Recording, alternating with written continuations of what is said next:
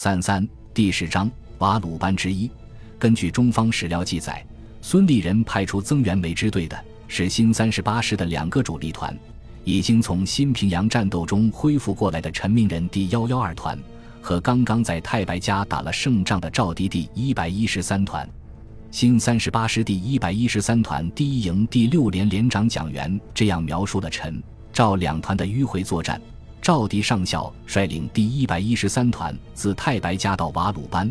沿途用斧头砍树、枪弹杀敌，通过杳无人迹的原始密林，越过荒僻的大奈河，穿过荒湖和凌空，受到大雨的袭击、泥泞的阻碍，贱货也受到饥饿的威胁，连克钦南卡、恩藏卡等三十多处据点，进展一百八十英里，攻到瓦鲁班的附近。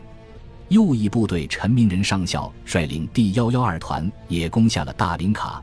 丁克林卡等村落据点十多处，和左翼部队取得了联络。两路大军沿路都碰到敌军的伏击和顽强抵抗，健儿们不分昼夜，不怕雨热，英勇厮杀，切断了敌人归路。敌军十八师团司令部自孟关撤退至瓦鲁班无路可走，遂集中所有兵力向我军猛扑。这时，美军一个加强营被敌人冲杀，伤亡惨重，无法支持。终于撤离阵地，而新三十八师一百一十三团由赵迪上校率领之第一、二营，迅速占领美军原有阵地，切断瓦鲁班至泰诺间的联络，击毙敌军大尉与中尉各一人，击毁大卡车一辆。瓦鲁班和泰诺的敌军便再也不敢通过这一段公路相互往来了。这里面提到的美军加强营，就是利夫少校的第二营。泰诺是瓦鲁班附近日军另一个据点。新三十八师部队的增援到达后，日军对夺回瓦鲁班感到绝望，被迫停止了进攻。解围后，新三十八师接替了梅支队对瓦鲁班的防守。中国远征军老兵还有回忆，称在瓦鲁班的美军被救援时已成惊弓之鸟，曾对着援军乱开枪。在梅里尔准将的回忆中。美军并未狼狈至此，但也承认却有美军误击中国军队事件，造成四人负伤。梅里尔并在书中记录：三月六日，一名中国营长先于部队到达瓦鲁班，与抢劫者取得联系。由于考虑日军可能增强对瓦鲁班的攻击兵力，梅里尔准将下令当晚将抢劫者部队撤出瓦鲁班，而将阵地交接给中国军队。由此可见。中方的记载大致是可信的，不过以从林中迂回的速度来看，孙立人的部队能够在接到警报后仅仅一天就到位，实现对梅支队的支援，显然是在接到史迪威命令之前，第幺幺二团和第一百一十三团已经潜入敌后，是料敌机先，还是对史迪威这个穿插作战的新手不大放心而早做准备，这就不得而知了。美军将这次战斗中阵亡的官兵全部则只安葬在附近的一片竹林中。此战中阵亡的中国官兵墓地，则在这片竹林旁边的一个小山上。孙立人将军把这些没有能够带回家的弟兄们埋葬在山坡上，向着东方的阳面。据说那是可以眺望中国的方向。正当我写到孟关之战时，驻印远征军老兵张少云先生的女儿。通过山东画报出版社的编辑朋友从台湾转来一封信，他是看到坦克装甲车辆新军事上连载的《远征军征战纪事》一文后，又找到笔者在《尊严不是无代价的》一书中关于孙立人将军的文章，而后给笔者来信的。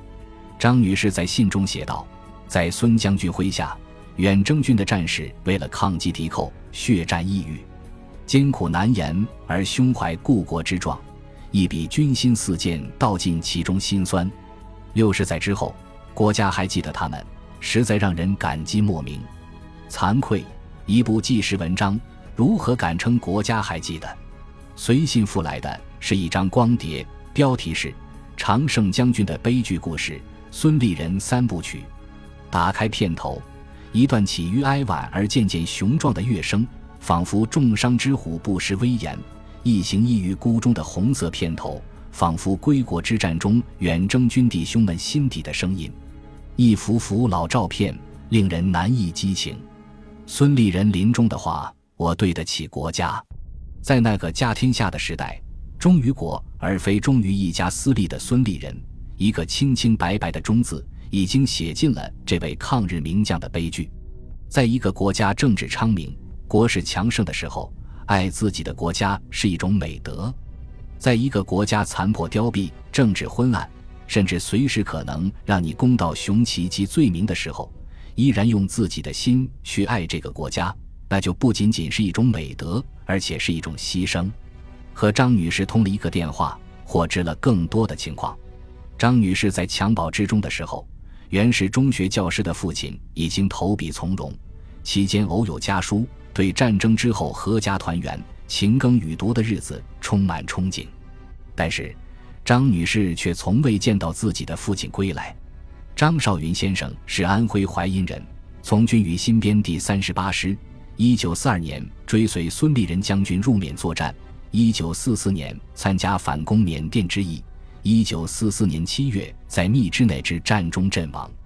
张女士在成年以后才开始了解当时远征军作战和她父亲牺牲的经过。可惜，由于年代久远，除了在记录远征军阵亡将士的《流芳录》中可以见到她父亲的名字，其他的情况已不为人知。孙立人将军在前往台湾担任编练司令时，曾将若干阵亡部下的遗孤带到台湾，意图让他们能够进入抗日彝族学校完成教育。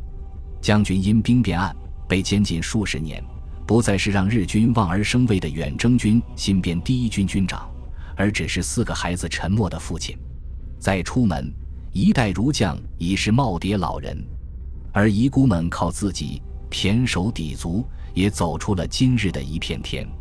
张女士的家族如今已经经营起一家大电子元件公司，他的儿子刚刚在福州投资兴办了第三家与大陆的合资企业。孙将军从监禁中被释放后，第一件事就是让老部下潘德辉寻访阵亡在仁安羌战役中的张其营长家人，将其所获勋章转交。恍然间。忽然想起了郝梦龄将军给家人的信，为争取最后胜利，使中华民族永存世界上，故成功不必在我，我先牺牲。我即牺牲后，只要国家存在，诸子女教育当然不成问题。此次北上抗日，抱定牺牲。万一阵亡，你等要听母亲的调教，孝顺如祖母老大人。至于你等上学，我个人是没有钱。将来国家战胜，你等可进彝族学校。二零零五年秋，中国驻缅甸大使馆领事来到缅北密支那的云南同乡会馆，向李希泉等四名流落异域的中国远征军老兵颁发抗日战争胜利纪念章，章上刻有纪念中国人民抗日战争胜利六十周年。几年后，李希泉回到湖南常德故乡，他说：“我贴身只带两样东西。”这枚纪念章和一本翻烂了的中国地图，我想家的时候就会拿出这本地图来看。李希泉说：“这位国民党老兵所获得的纪念章附文写道：本纪念章由中共中央总书记、国家主席、中央军委主席胡锦涛同志题写章名，颁发给参加过抗日战争的老同志。忠于国家的人，国家没有忘记。曾有人疑惑过。”纪念远征军，是不是有一种给国民党翻案的危险？应该并非如此吧。